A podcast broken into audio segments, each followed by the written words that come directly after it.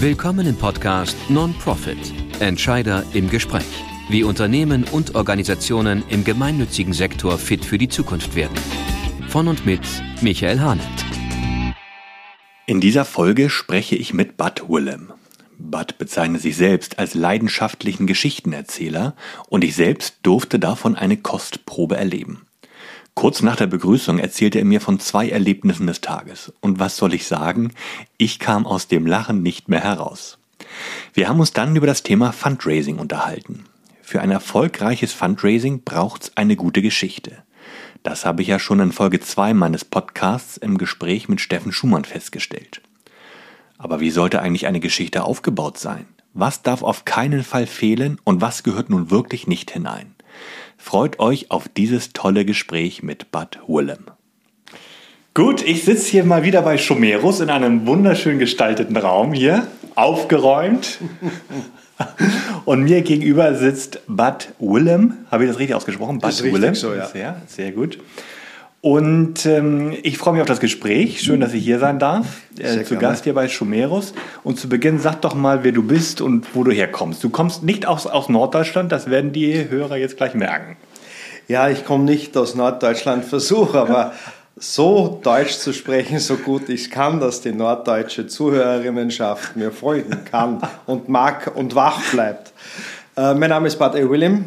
Ich komme aus München, bin ein gebürtiger Wiener und bin Geschäftsführer von der Schomeros Consulting. Also von der Schomeros Unternehmensgruppe, einen kleinen, feinen eigenen Bereich, eine Unternehmensberatung. Ja, toll. Okay. Was hast du denn vor, äh, vor, vor der Geschäftsführertätigkeit bei Schomeros ja. gemacht? Also ich habe angefangen, wie jeder Werber, auch in einer Werbeagentur. Okay war dort lange Zeit, dann war ich im Marketing parallel und dann war ich eine geraume Zeit bei der Stadt München ah. und habe dort den Corporate Social Responsibility Bereich, also das heißt den Bereich, in dem sich Firmen engagieren können, aufgebaut. Okay. Wo sich Firmen engagieren genau. können. Das heißt, in welcher Art und Weise? Die können sich gesellschaftlich engagieren durch Spenden, okay. Geldspenden, Zeitspenden, Sponsoring. Und da war ich sozusagen der Brückenbauer zwischen der Welt der Verwaltung, der Welt der Gemeinnützigkeit und der Welt der Unternehmen. Okay. Und irgendwann hast du dann gesagt, so, das reicht mir jetzt mit dieser Welt. Und hast du deine eigene, die, die, die eine eigene GmbH dann gegründet? War das so? Nein, die hat damals noch ein Kollege gegründet, der dann weitergezogen ist und ich habe sie übernommen 2018. Ah, ja. Okay. Genau. Und dann hast du dich in ja. dem Bereich der, der Beratung äh, selbstständig gemacht?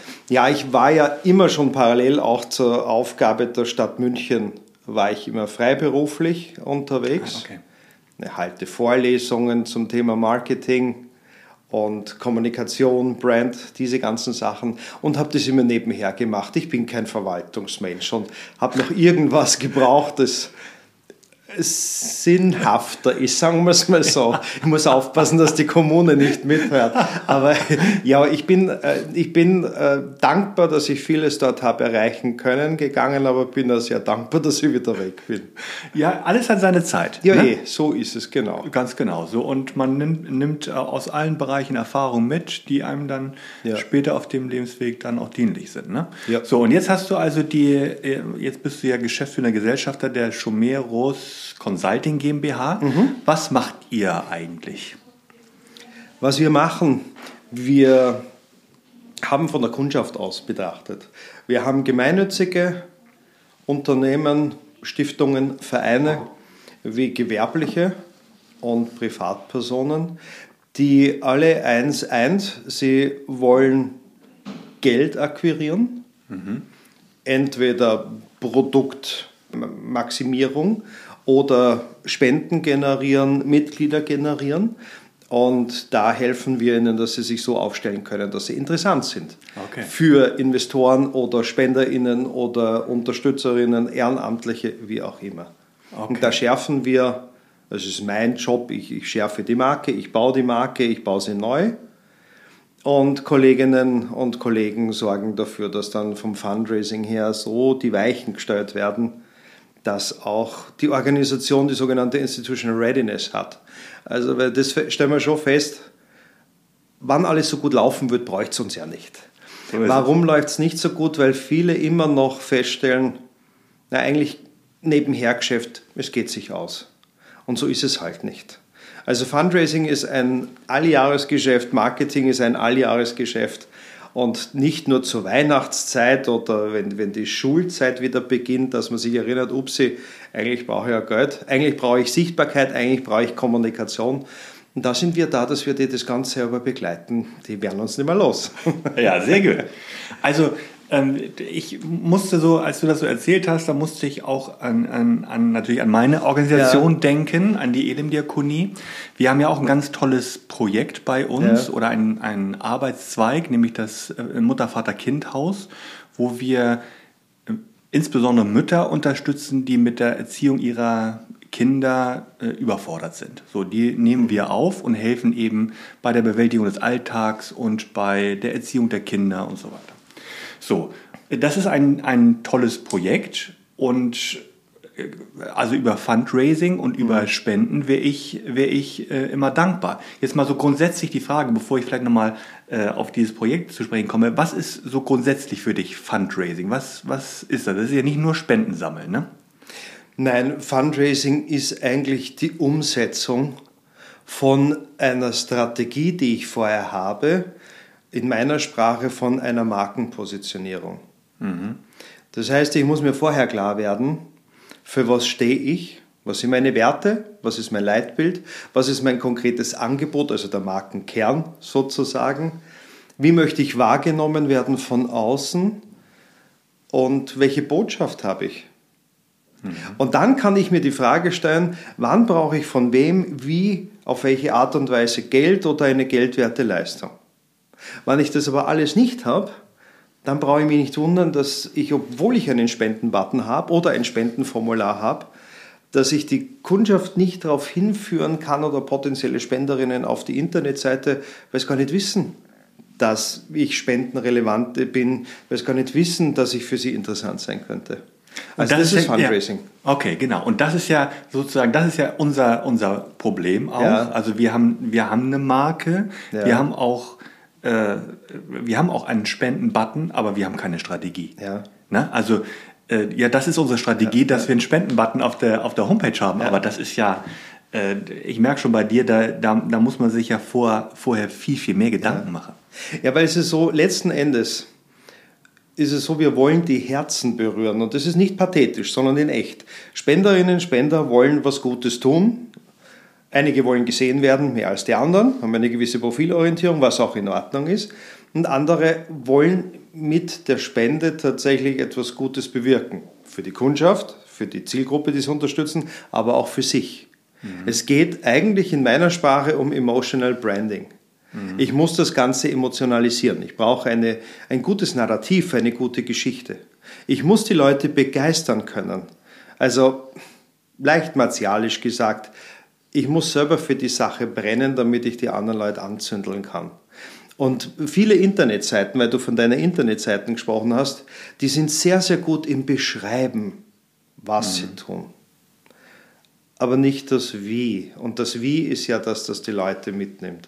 Und wenn ich dann merke, es sind keine Erfolge kommuniziert, es sind mhm. keine Markenbotschafter in eigener Sache. Das können die Leute sein, die unterstützt werden, die Hauptamtlichen, die Ehrenamtlichen, SpenderInnen, völlig egal. Aber das Entscheidende ist tatsächlich so, wir müssen jedem Produkt, jedem Verein, jeder Organisation ein Gesicht geben. Und es sollte lebensbejahend sein. Und da sind einige Internetseiten, die haben dann Gesichter drauf. Da sagt man eher so, das ist ein typisches Radiogesicht, was man da sieht. Ja. Ich fand das interessant, dass du gesagt hast, ähm, es, es müssen auch Erfolge kommuniziert werden. Ja. Weil das ist ja tatsächlich so, man beschreibt eigentlich eine Arbeit. Ja. Und äh, aber, aber dass man auch mal sagt, so, was konnten wir eigentlich jetzt in dem Beispiel, in unserem Beispiel, was, welche konkrete Erfolgsgeschichte ja. haben wir eigentlich mal mit einer, mit einer Mutter gehabt, die, der wir geholfen haben, tatsächlich selbstständig zu werden? Ne? Also da sind wir ja schon bei dem Thema Geschichten. Also äh, es gibt ja den äh, Nobelpreisträger Robert Schiller, mhm. äh, der hat ja äh, gesagt, also Storytelling, das ist ganz, ganz wichtig. Aus Fakten und Emotionen werden Erzählungen gesponnen mit großem Einfluss auf Märkte und unser aller Wohlergehen, viel größer, als wir vielleicht glauben. Ne? Also das war, er hat ja äh, das für sich, dieses Narrativ, die Leute wollen eine Geschichte, ein Narrativ, das hat er gesagt. Mhm. So. Und äh, du, ich weiß gar nicht, das ich, muss ich wohl wahrscheinlich von deiner Internetseite haben. Da steht, du hast bei, zu dir geschrieben, Zahlen, Daten, Fakten sind wichtig, öffnen aber selten die Herzen der Unter Unterstützerinnen. Verzauberung und Begeisterung geht anders. So ist es. Also schon als Beispiel an König der Löwen. Ein jedes gutes Drehbuch für ein Narrativ besteht aus zwei Ebenen. Eine objektive Geschichte und dann die subjektive. Die objektive ist, was ist König der Löwen? Ein weiterer Walt Disney-Film äh, Disney für die Familie, geht in Konkurrenz zu, was weiß ich, zu, zu anderen Pixar-Filmen oder sonstiges. Sagt man so weit, so langweilig. Dann beginnt aber der Zauber, indem ich anfange, um eine Person oder um einen Helden, eine Heldin herum eine Geschichte zu entfachen. Und das ist im konkreten Fall der Simba. Ich komme gleich zur Gemeinnützigkeit hin. Das ist der Simba und der Simba ist der Held der Geschichte. Ein kleiner Löwenbub, der da so Abenteuer erleben möchte und dann aber, und das ist für jede gute Geschichte wichtig, Irrungen und Wirrungen und Konflikte zu haben. Was ist, er glaubte, er ist für den Tod von seinem Papa verantwortlich, von Mufasa. War nicht so, wissen wir. Die geneigte Zuhörerinnenschaft hat den Film bestimmt wie ich 20.000 Mal gesehen. Oder war hier in oder, Hamburg im Musical? Oder war im Musical, selbstverständlich. Also hast du Wirrungen und Irrungen, die du erlebst. Und dann könnte man sagen, na ja, schaut, aber er muss es nicht alleine erleben. Er muss nicht alleine dadurch. Er flieht ja in die Wüste und, und völlig entkräftet kommen dann die eigentlichen Helden. Äh, die, die, die Lichtschwerter, die Helfershelfer, Timon und Pumba. Und die zwei sind an seiner Seite, rappeln ihn wieder auf und dann sind wir eben auch schon tatsächlich bei einer ganz, ganz wichtigen Botschaft, Markenbotschaft. Die sagen auch, das geht sich schon irgendwie aus. Komm, Hakuna Matata. Und das haben sie dann alle gesungen, das ist die Lebensphilosophie und das ist der Schlachtruf sozusagen, um die Abenteuer zu bestehen. Und dann gehen sie wieder zurück, nachdem sie Abenteuer erlebt haben und er findet dann seine große Liebe, äh, der, der, Simba. Und dann, dann heiraten sie und zum Schluss kommt dann die Moral von der Geschichte. Es ist der Kreislauf des Lebens, Circle of Life. Mhm. Und so ist eine gute Geschichte im Fundraising ganz genauso zu führen. Und das ist das, was ich oftmals vermisse, dass die Leute, die Organisationen nicht schauen, wer ist ihr Simba.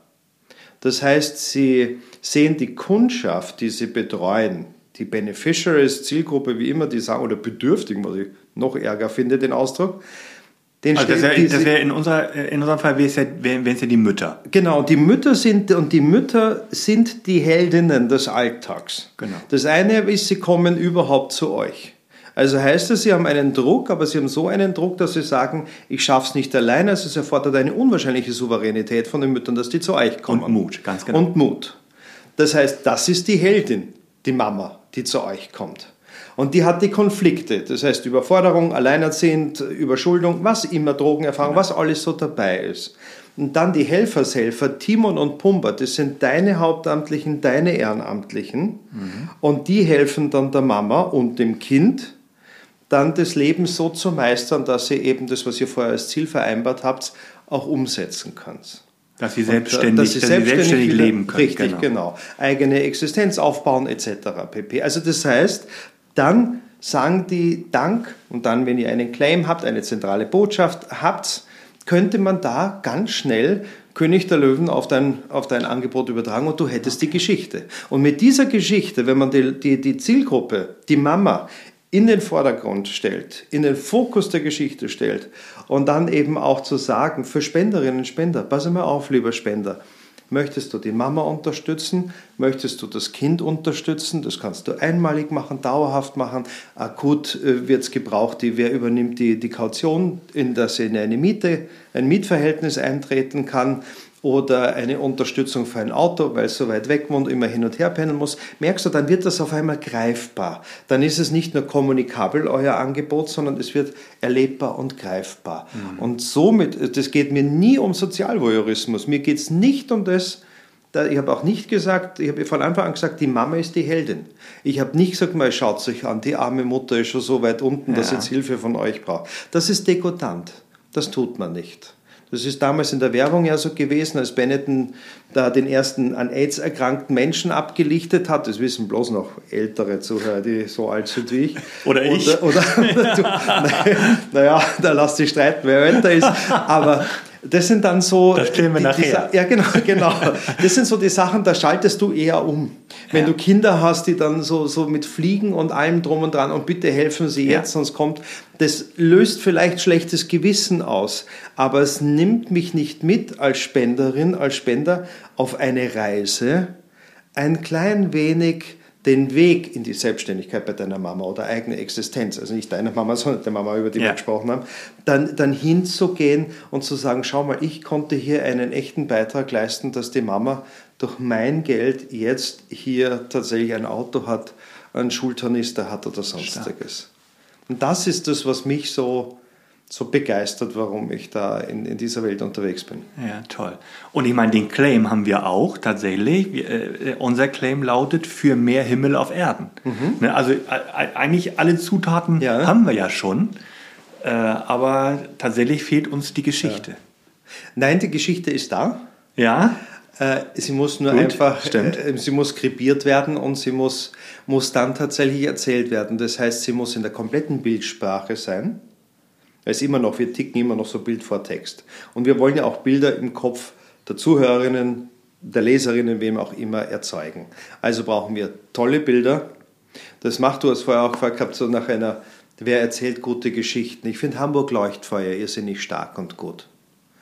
Die erzählen ganz, ganz tolle Geschichten, ob das über ihren Hospizbereich ist, über ihre Tagesangebote. Die erzählen das nicht effekthaschend, die erzählen das ruhig, unaufgeregt, so wie ich die Hamburger einschätze, also keine marktschreierische Fundraising-Aktivität und vor allen Dingen, sie lassen die Kundschaft zu Wort kommen. Auf mhm. eine ganz, ganz schöne, lebensbejahende und gesichtswahrende Kommunikation, sprich O-Töne, echte O-Töne, echte Bilder in Bewegbild wie in Echtbild und diese Personen sind da und die gehen in eigener Sache auf Fundraising sozusagen. Okay.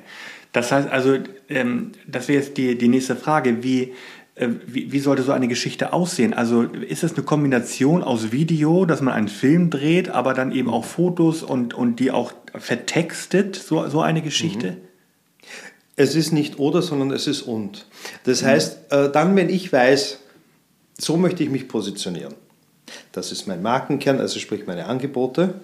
Das sind das ist mein Markenbild, das ist meine Philosophie, das ist meine, sind meine Wertvorstellungen, all diese Sachen. Und wenn ich weiß, was will ich jetzt der Nation sagen, was soll mein Claim sein, was soll meine Botschaft sein, dann muss ich mir überlegen, und wen möchte ich denn jetzt überhaupt ansprechen? Mhm. Und dann, wenn ich das weiß. Ich Am besten das, ja die reichen Leute. Ja, aber auch da weiß ich ja nicht, wer die reichen Leute sind. Sind die reichen ja. Leute alte Menschen, junge Menschen, altes Geld, neues Geld? Äh, ist das eine Erbengeneration? Ist das Mann, Frau? Ist das, sind das Hamburger oder sind es nicht Hamburger? Mhm. Also du merkst, ich brauche tatsächlich, und deswegen ist das so ein Alljahresgeschäft, ich muss Personas entwickeln. Also Personas heißt idealtypische Unterstützerinnen, Unterstützer. Mhm. Wenn ich zum Beispiel sage. Erstmal so ideal, also erstmal in meinem Kopf. Genau, wie sollten die aussehen? Wenn ich mir mhm. wünschen könnte, wer soll mich unterstützen, dann soll mich unterstützen der 57-jährige Jens Uwe aus Rheinbeck, äh, der äh, selber alleinerziehender Vater wurde und deswegen weiß, was das für ein Kampf ist, hier äh, was diese Mama, über die wir vorher gesprochen, auszuhalten hat. Mhm. Oder er war selber damals das Kind von einer alleinerziehenden Mama. Das ist so das Ideale, das entwickelt man, weil wir brauchen Bilder im Kopf in der Ansprache. Wenn ich mhm. weiß, wenn ich ansprechen will, dann weiß ich auch, was sind die Triggerworte. Tut sich, sieht sich, bin ich formell, bin ich eher sehr locker. Mhm, ähm, wenn es ein Unternehmer ist, eine Unternehmerin, muss ich im Hinterkopf haben, Sponsoring oder Spende. Also muss ich mir vorher Gedanken gemacht haben, bevor ich anspreche, wollen wir mit Unternehmen spielen? Ja, super. Dann kommt aber gleich wieder so, aber nicht mit denen, die sind Waffen, die sind äh, Rüstung, die mhm. sind Tabak, die sind, dann, dann sind wir alle Moralin gedrängt und stellen fest, da bleibt ja kaum mehr was über, außer der Fleischhauer, also der Metzger um die Ecke. Und den wollen wir auch nicht. Und den wollen wir dann auch nicht, weil der schlachtet ja arme Tiere. Also irgendwie zweiter Sieger. Das heißt, im Vorfeld mache ich mir Gedanken, was sind meine Werte? dass ich sagen kann, mein Code of Ethics, also der ethische Code, dieser Code darf nicht von den Unternehmen konterkariert werden. Also mhm. suche ich mir Unternehmen, die die gleichen Wortfeststellungen oder ähnliche äh, Wertvorstellungen haben und dann gehe ich dahin. Muss allerdings vorher wissen, heute ab 2500 Euro wollen die meisten Unternehmen keine Spende mehr, sondern ein Sponsoring. Unterschied ist für ein Sponsoring bekomme ich Geld von der geldgebenden, äh, vom geldgebenden Unternehmen bin aber verpflichtet, eine, also vertraglich verpflichtet, eine kommunikative Gegenleistung zu geben. Mhm. Das heißt, ich muss mir überlegen, will ich überhaupt, dass auf meiner Internetseite irgendwie der, die CEO von irgendwas oder die Wortbildmarke dorthin vor sich hin lächelt? Möchte ich das im Jahresbericht in der Printpublikation die ganze Seite bekommen? Möchte ich, äh, ich habe eine Jahresveranstaltung, dass die da auch zu Wort kommen, dass bei jeder Veranstaltung ein Roll-up hochgeht? Also die kommunikative Gegenleistung muss ich mir vorher überlegen. Ich blähe es nicht auf, dass die Zuhörerinnen denken, na lassen wir es lieber mit Fundraising. Nein, ja. es geht tatsächlich darum, die sollten sich überlegen, wer sind wir mir eigentlich? Was ist unser Wert? Was ist unsere Marke? Was ist unser Angebot? Was wollen wir sagen? Warum braucht es uns überhaupt? Und wie erfolgreich sind wir denn, wenn wir schon behaupten, dass es uns braucht? Das ist ja das, was du vorher gesagt hast mit der Wirkung. Ganz genau mit dem Erfolg. Genau, ne? da, mhm. da, kommen wir dann auch hin. Und dann muss ich mir eben überlegen, und wen will ich jetzt ansprechen und was hat der andere davon, dass er mir Geld gibt. Okay. Ja, das, äh, das ist ziemlich viel Vorarbeit, ne, die, ja. man, die man äh, so eigentlich gar nicht auf dem Schirm hat, wenn man sagt, ja. so ich brauche Fundraising, ich will ja. ein bisschen Spenden einwerben. Äh, das macht man sich so gar nicht bewusst, dass es, dass es richtig Arbeit ist und auch richtig, äh, muss man richtig Gehirnschmalz. Muss man, und da sollte man bei diesem Gehirnschmalz Unterstützerzielgruppen wie Unterstützerzielgruppen, Hauptamtliche, Ehrenamtliche, alle dazu holen, um die auch mal zu, zu befragen. Und vor allen Dingen der Punkt der Wirkung oder Erfolg ist letzten Endes das, was die Leute am meisten brauchen ja. neben der Geschichte dann. Und wenn ich nicht sagen kann, schau, wenn du mir auf einen, wenn, wenn, wenn du, du gehst in dein Team zurück und dann kannst du mir eine halbe Stunde später sagen, wie viele Väter und Mütter und Kinder habt ihr seit Bestehen schon betreuen können was ist mit denen geworden? Merkst du, da nimmst du mich dann mit auf die Reise. Mhm. Da sag, äh, die, die, sind vor fünf Jahren angekommen, jetzt sind davon denen 50 Prozent sind in eigenständigen Wohnformen, 40 Prozent haben, haben eine Ausbildung Erfolge abgeschlossen, wie auch immer. Wir wollen ja nicht in ein auslaufendes Pferd hinein investieren in der Hoffnung, das gewinnt noch ein Rennen. So wird es ja nicht sein. Also genau. wir wollen schon einschätzen können, ist mein Geld sinnig, sprich rechnet sich das Ganze. Und äh, du hast es äh, vorhin äh, so ein bisschen angedeutet, ähm, was nicht in eine Geschichte hineingehört. Ne? Also, also du hast ja dieses Beispiel genannt, man will kein, man, keiner soll herabgewürdigt ja. werden. Würdest, gibt es noch andere Dinge, wo du sagst, also das, das gehört auf keinen Fall in eine Geschichte hinein? Es gehört nicht in eine Geschichte hinein, dass ich mich größer verkaufe, als ich bin. Ja. Im Gegensatz zur Werbung ist, ist dieses gemeinwohlorientierte Marketing und letzten Endes ist nichts anderes, über das wir jetzt auch reden, das besticht durch Transparenz und Ehrlichkeit und Glaubwürdigkeit. Weil die Leute fragen eh nach, wenn ich jetzt eine Selbsthilfegruppe bin von von drei Wienern hier in Hamburg, die sagen, sie wollen allen Leuten, die genauso wenig Deutsch können wie ich, in Hamburg Deutsch beibringen. Und dann weiß ich, die, das sind vielleicht 100.000 Leute und wir sind nur zu dritt, sagt der Letzte, wie wüssten du das machen? Ihr seid ja eh bloß zu dritt. Also es, geht um, es geht auch um, um die Absichtserklärungen, die müssen schon nachvollziehbar und, und glaubwürdig mhm. sein. Also ich möchte nicht, es gibt so viele, weißt du, gerade im, im Fundraising, es gibt so viele Flusspferde große Klappe, aber das Wasser halt schon bis zum Hals und dann tauchst halt leichter unter. Und das braucht es nicht. Also die Leute sollten wirklich nur das kommunizieren, was auch überprüfbar, wann es überprüfbar gemacht wird, dass dem auch standhält. Das ist das eine. Und das zweite, gemeinnützige Organisationen werden es nicht besser, wenn es die anderen schlechter machen. Mhm. Man merkt es immer wieder. Äh, das ist gerade so, bei größeren, naja, aber wir sind so, das, was der Verein XY macht, wir machen es viel besser. Äh, da mache ich mich angreifbar. Das sollte man nicht tun. Mhm. Da begebe ich mich auf ein, auf ein Feld, das ist unnötig, weil eh nicht zielführend. Das heißt, auch bei all der ganzen Kommunikation, wenn jemand nur in Superlativen unterwegs ist, wir sind die einzig wahre Einrichtung im Mutter-Kind-Bereich. Wenn du sowas sagen würdest, würde er sagen, sag mal, Kasperl, hast du deine Hausaufgaben nicht gemacht? Ich kann dir 40 andere zeigen. Wenn du sagst, wir sind das einzig wirksame Projekt, ich mache mich immer Angreifer, brauche ich auch nicht. Im Gemeinnützigkeitsmarketing brauche ich nicht unbedingt die USPs, die Alleinstellungsmerkmale, die ich vielleicht brauche, wenn ich in der Automobilbranche oder sonst genau. was unterwegs bin. Das brauche ich alles nicht. Ja, ja. Ich muss es geschmeidig. In Wien sagt man, red halt geschmeidig daher. Und so soll es auch sein. Also man, man, sollte einfach sagen, überzeugt sein von dem und soll einfach sagen, schau, wir machen das so. Ja. Und ja, warum macht es nicht besser? Ja, mei, wir versuchen es eh. Manchmal geht es sich aus, manchmal nicht. Und das ist auch noch wichtig. Verstehst, Fundraising ist, ist in Wirklichkeit ein Spiel. Es ist ein Spiel, manchmal gewinnst, manchmal verlierst. Aber wenn ich zweimal hintereinander verloren habe und werde dann so verbissen, das merkt das Gegenüber.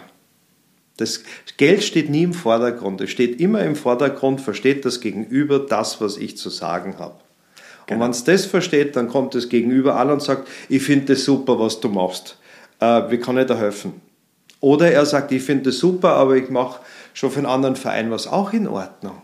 Ganz genau. Dann hat man ja. eben sich, immer vorher hatte man ein Nein, also, ne, ja. und jetzt geht man hin und, und ja. stellt sich ja nicht schlechter. Ja, ne? Also, so, und vielleicht sagt der, es ist ja trotzdem gut, so einen Kontakt gefunden zu haben und der sagt, aber du weißt du, ich kenne den und den. Richtig. Der ist, der, der hat ein Herz für diese Arbeit. Genau. Ähm, da kann ich einen Kontakt herstellen. Und so ist es. Und Kommunikation ist nie einseitig. Deswegen, weil du vorher auch gesagt hast, reicht eine Mail, reicht äh, online, reicht es in erster Linie das Aufwendigste, aber das Erfolgreichste ist tatsächlich der Dialog. Ja. Muss hingehen zu den Leuten. Also ein Fundraiserin, Fundraiser sollte nicht kontaktgestört sein. ich finde halt einfach, na gut, ich tue mir leicht, ich bin von wirklich ein leichter Mensch. Und was soll denn passieren? Genau. Du gehst hin, Du bietest dich ja nicht an, wenn du das Gefühl hast, du bietest dich an, darfst gar nicht erst hingehen. Du gehst hin zum Gegenüber und du bist ja der Experte für, du bist der Experte für, für euer Vater, Mutter, Kind Einrichtung, für die Einrichtung. Äh, das heißt, du erzählst mir das, was einfach wichtig ist, aus dem Alltag heraus berichtend. Und wenn der andere mir, das Gegenüber mir gut zuhört und interessiert zuhört, dann habe ich da schon gewonnen. Ich ja. bin doch, in erster Linie bin ich Lobbyist für die Kundschaft, für die Zielgruppe, genau. für die ich zuständig bin. Genau. Nochmal kurz zurück äh, zur, zur Geschichte. Du hast gerade gesagt, also äh, äh, es sollte nicht aufgebauscht werden. Mhm. Äh, kann ich denn aber auch Dinge weglassen? Was willst du denn für Dinge weglassen? Ja, vielleicht gibt es ja, also bei meinem Mutter, Vater, Kindhaus fällt ja. mir jetzt natürlich gar nichts ja, ein. Eben. Ne? Aber, aber es könnte ja, es gibt, vielleicht gibt es ja so einen Punkt, wo man sagt, ach nee, also diesen Punkt der Geschichte, den möchte ich jetzt eigentlich nicht so gerne erzählen. Oder, also dass man vielleicht, ja, äh, neben den Spenden eigentlich auch mhm. äh, gut von den Kostenträgern mit, mit unterstützt wird. Also, ne, also, ja, also ich bin, da bin ich tatsächlich ein Freund von, von Offenheit, weil es kommt eh raus. Ja. In der Zeit von Google äh, kannst dich eh blöd googeln und findest das eh raus. Abgesehen davon, es ist auch kein Makel. Im Gegenteil, wenn ich weiß, ich werde über Entgelte finanziert oder ich werde über den Senat oder, oder Stadtrat, wie auch immer, bekomme ich als anerkannter Kinder- und Jugendhilfeträger eine Regelförderung. Das ist ja nur gut auch für SpenderInnen. Warum? Weil dann kann ich in meiner Geschichte erzählen, die Planungssicherheit fürs Tagesgeschäft habe ich anteilig ja. oder zu 90 Prozent schon eh genau. durch die Regelförderung. Das ist doch tausendmal besser, als wenn ich jemanden sage, wir sind rein spendenbasiert.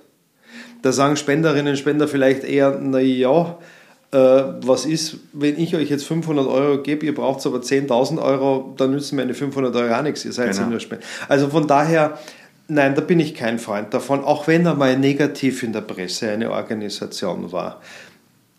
A, Wissen hält so lang wie Fisch. Das heißt, äh, ist das wirklich Wissen, so relevant? Wissen hält so lang wie Fisch? ja, das, Also es, mir geht es tatsächlich um das, ich, ich, bin ein Freund, immer offensiv damit umzugehen und ja nicht zu ja. vertuschen oder irgendwie sowas, sondern schau, es sollte mal sein, so dass man negativ in der Presse war, weil man eine Spende angenommen hat von irgendeinem Menschen, der politisch vielleicht urrechts steht oder sonstiges. Wenn ich damit offensiv umgehe und sage, das ist uns aufs Konto überwiesen worden, wir haben festgestellt, wer es ist, haben sofort zurücküberwiesen das ist doch die Geschichte, damit zeige ich Haltung. Wenn ich aber ja, so genau. tue, als ob, na, na, da war nie was, das ist peinlich. Ja. Man, man, hat nichts angestellt. Also ich finde, es gibt nichts, was man nicht heilen könnte und sollte, solange man Herrin, Herr der eigenen Kommunikation ist. Also ja. deswegen, man muss nicht den Fokus auf alles drücken, das ist schon klar, aber man sollte dann, wenn man gefragt wird oder wenn man eine gemeinsame öffentliche Kommunikation startet, also eine Medienkampagne, oder Spendenkampagne startet, dann muss man einfach sagen, passen Sie auf, das und das findet man bei uns, wenn man googelt. So sind wir damals umgegangen. Kann auch sein, dass ein Mitarbeiter übergriffig war oder sonstiges. Also jeder, der mit Menschen arbeitet, der menschelt halt und nicht immer nur positiv. Und deswegen, na. Okay, ja, sehr gut.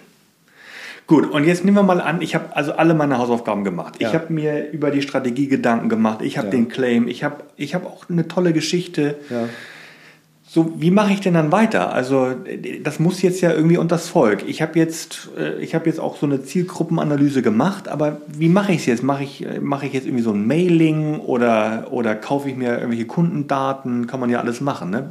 Wie? Das kann man alles machen.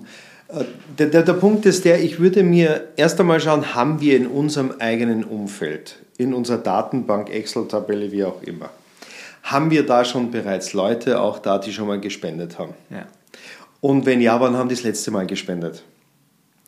Und dann sollte ich die erstmal anschreiben, bevor ich ganz nach außen gehe.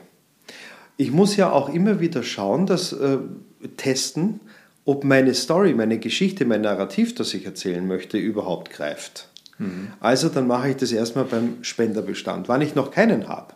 Also bei Null anfangen, dann hilft es nichts, wenn ich von 0 auf 100 ein Spenden-Mailing mache und dann alle 20.000 Haushalte in meinem Stadtviertel anschreibe und jeder sagt, uh, wer ist ein Peter Penetranz hier? äh, das erleben die vielleicht als übergriffig. Warum? Weil gar keine Nähe da ist. Und die haben auch, ich habe keinen Rechtsanspruch darauf, dass die mir Geld geben. Ich muss um die werben. Und deswegen sollte ich, das, sollte ich mir anschauen, gibt es beispielsweise Veranstaltungen in der Nähe? Gibt Stadtteilfest? Ja, es gibt das Stadtteilfest. Rentiert sich das für mich, dass ich, in erster Linie muss ich ja die Marke bekannt machen, sichtbar. Und dann muss ich bei der Sichtbarkeit der Marke auch aufzeigen, ich bin spendensammelnd und spendenwürdig. Genau.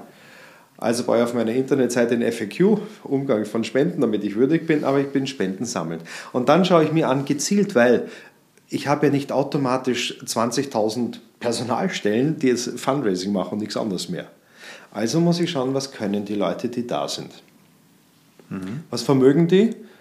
Von der Freude, vom Intellekt, von all den ganzen Sachen, die tatsächlich auch wichtig sind. Wie mobil sind die? Und dann schaue ich, welche Veranstaltungen sind eh schon da, die ich nutzen kann.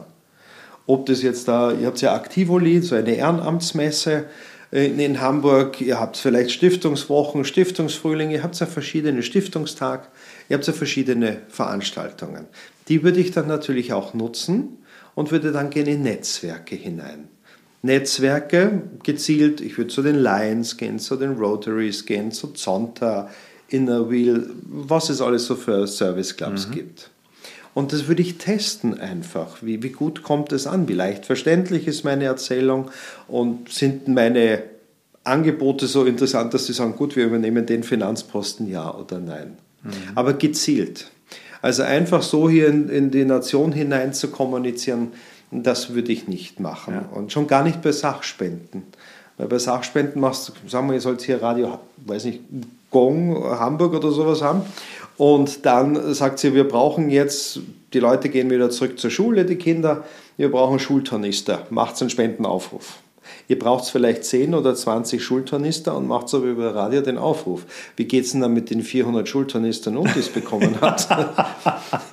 also man muss immer schauen, das Echo, das man, äh, das man vielleicht reinholt mit seiner Spendenaktion, das muss man einfangen. Nicht nur Sachspenden, sondern auch, was du Evans sagst, du zweckgebundene Geldspenden. Wie eng ist der Spendenzweck? Mhm. Das bringt nichts. Das darf nicht so eng sein. Weil was machst du, wenn du sagst, du brauchst jetzt, wir sammeln jetzt für, für euer Mutter-Kind-Haus, äh, suchen, sammeln wir jetzt Geld für ein Auto. Ja, also wir haben äh, genau für, für einen Bauwagen ja, tatsächlich, ja. Ne? also da, dass die Kinder sich auch ja. mal da zurückziehen können. Wo du das jetzt gerade sagst, sage ich ja, viel zu überdimensioniert. Wird nie, niemals auf ganz natürlichen Wege zusammenkommen, das Geld dafür. Ja, oder eben also gezielt. Und dann, wenn du sagst, du brauchst einen Bauwagen, dann schaue ich mir, stelle ich mir natürlich die Frage, wer stellt Bauwegen her? Wer leitet den Vertrieb? Wer verkauft Bauwegen? Und dann schaue ich, gehe ich an diese Unternehmen ran und sage, habt ihr nicht irgendeine Retour, irgendeinen abgeschriebenen, kann auch gerne eine Achse verzogen sein, ist völlig wurscht, soll ja bloß hingestellt werden, dass er genutzt werden kann. Das machen die Pfadfinder gerne, das machen die am Land auch gerne, dass sie dann so einen ausrangierten Bauwagen mhm. bekommen. Mhm. Also das aber gezielte Ansprache, nicht einen großen Aufruf hier an Böhringer und sonstige ganzen Bauträger, wir brauchen jetzt bitte einen Bauwagen bis nächste Woche, dann hast du 15 Bauwagen dastehen, kannst eine Kolonie aufbauen, ist auch schön. Aber ich weiß nicht, ob das im Sinne von dir dann ist. Nein, nein, das ist definitiv nicht. Ja, okay, aber das ist sehr, sehr guter Hinweis. Genau, gezielt auf die Leute, auf ja. die Leute zugehen. Und ähm, was hältst es gibt ja auch eine andere Möglichkeit, um nochmal auf die, auf die Geldspenden zurückzugehen, wenn man jetzt sagt, so ich habe eigentlich, ich habe gar nicht die Leute, von denen du gesprochen hast. Ja. Ich habe äh, gar nicht die, die äh, groß in der Lage sind, Kontakte zu knüpfen, in die, in die Rotary-Clubs zu gehen und mhm. so weiter. Man kann, es gibt ja auch professionelle Fundraising- äh, Beschaffer, sage ich mal, ja. ne? Agenturen, die man damit äh, beauftragen kann. Was hältst du davon? Was halte ich davon? Man muss sich dann einfach die Geschäftsbeziehung anschauen. Das heißt, bekommen die ein Festgehalt ein, oder eine Festgage ja. oder eine feste Honorarnote oder bekommen sie eine provisionsabhängige?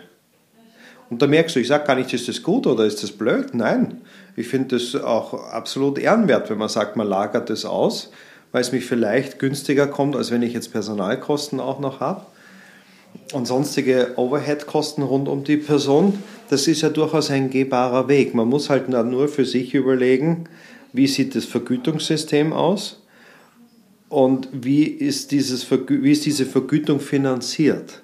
Weil Spenderinnen und Spender fragen natürlich schon auch, wenn ich sage, ich bin jetzt, mein Name ist William, ich bin mhm. jetzt im Auftrag unterwegs für das Mutter-Kind-Haus. Ach, arbeiten Sie da? Nein, ich bin ein externer Fundraiser. Da kannst du nicht schwindeln, kannst du nicht sagen, ja. Genau.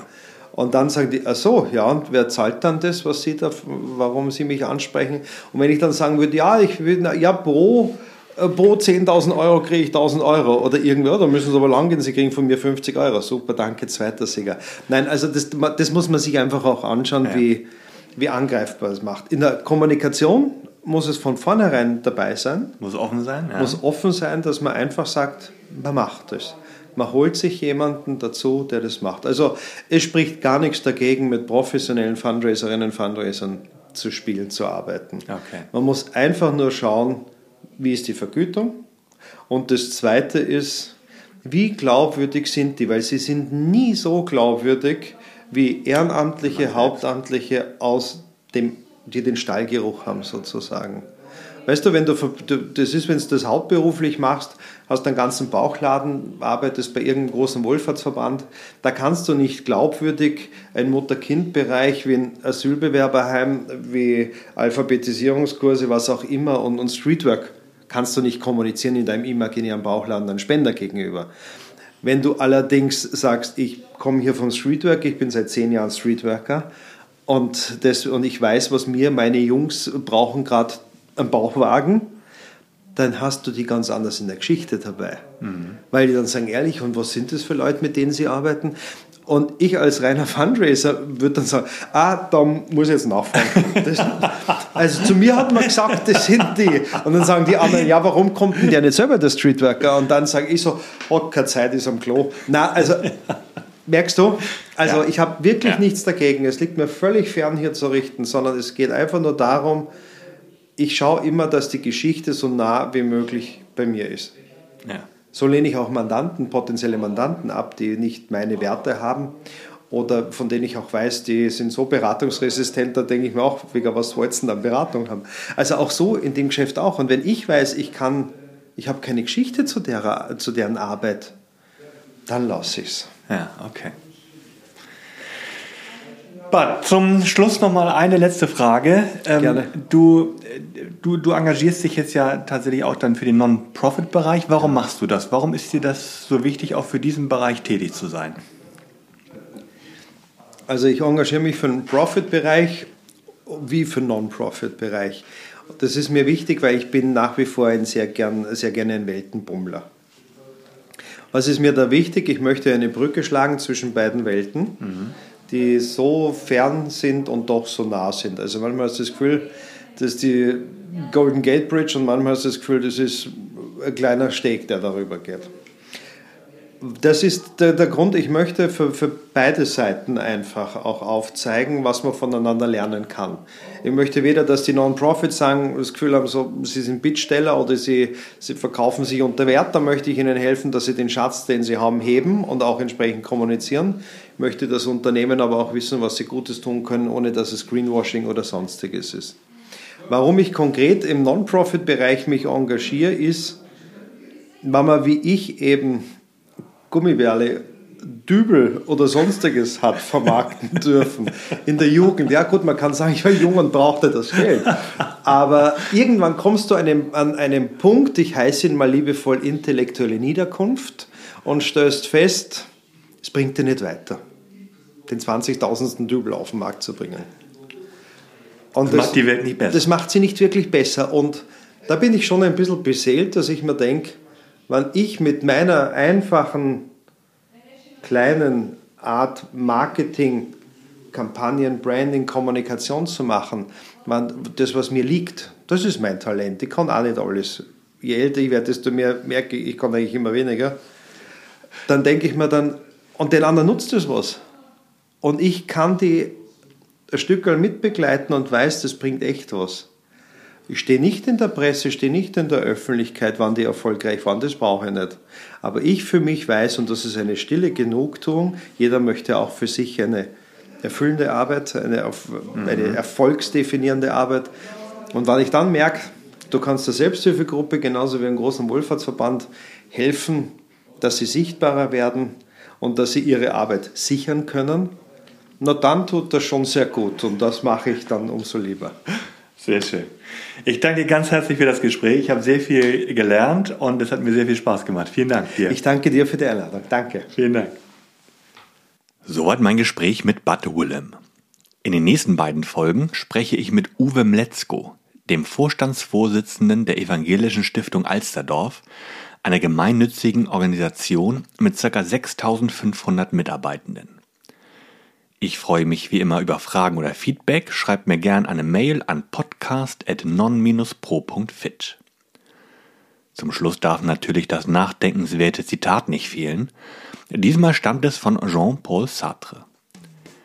Erzählen heißt, der Wirklichkeit zur Wirksamkeit zu verhelfen.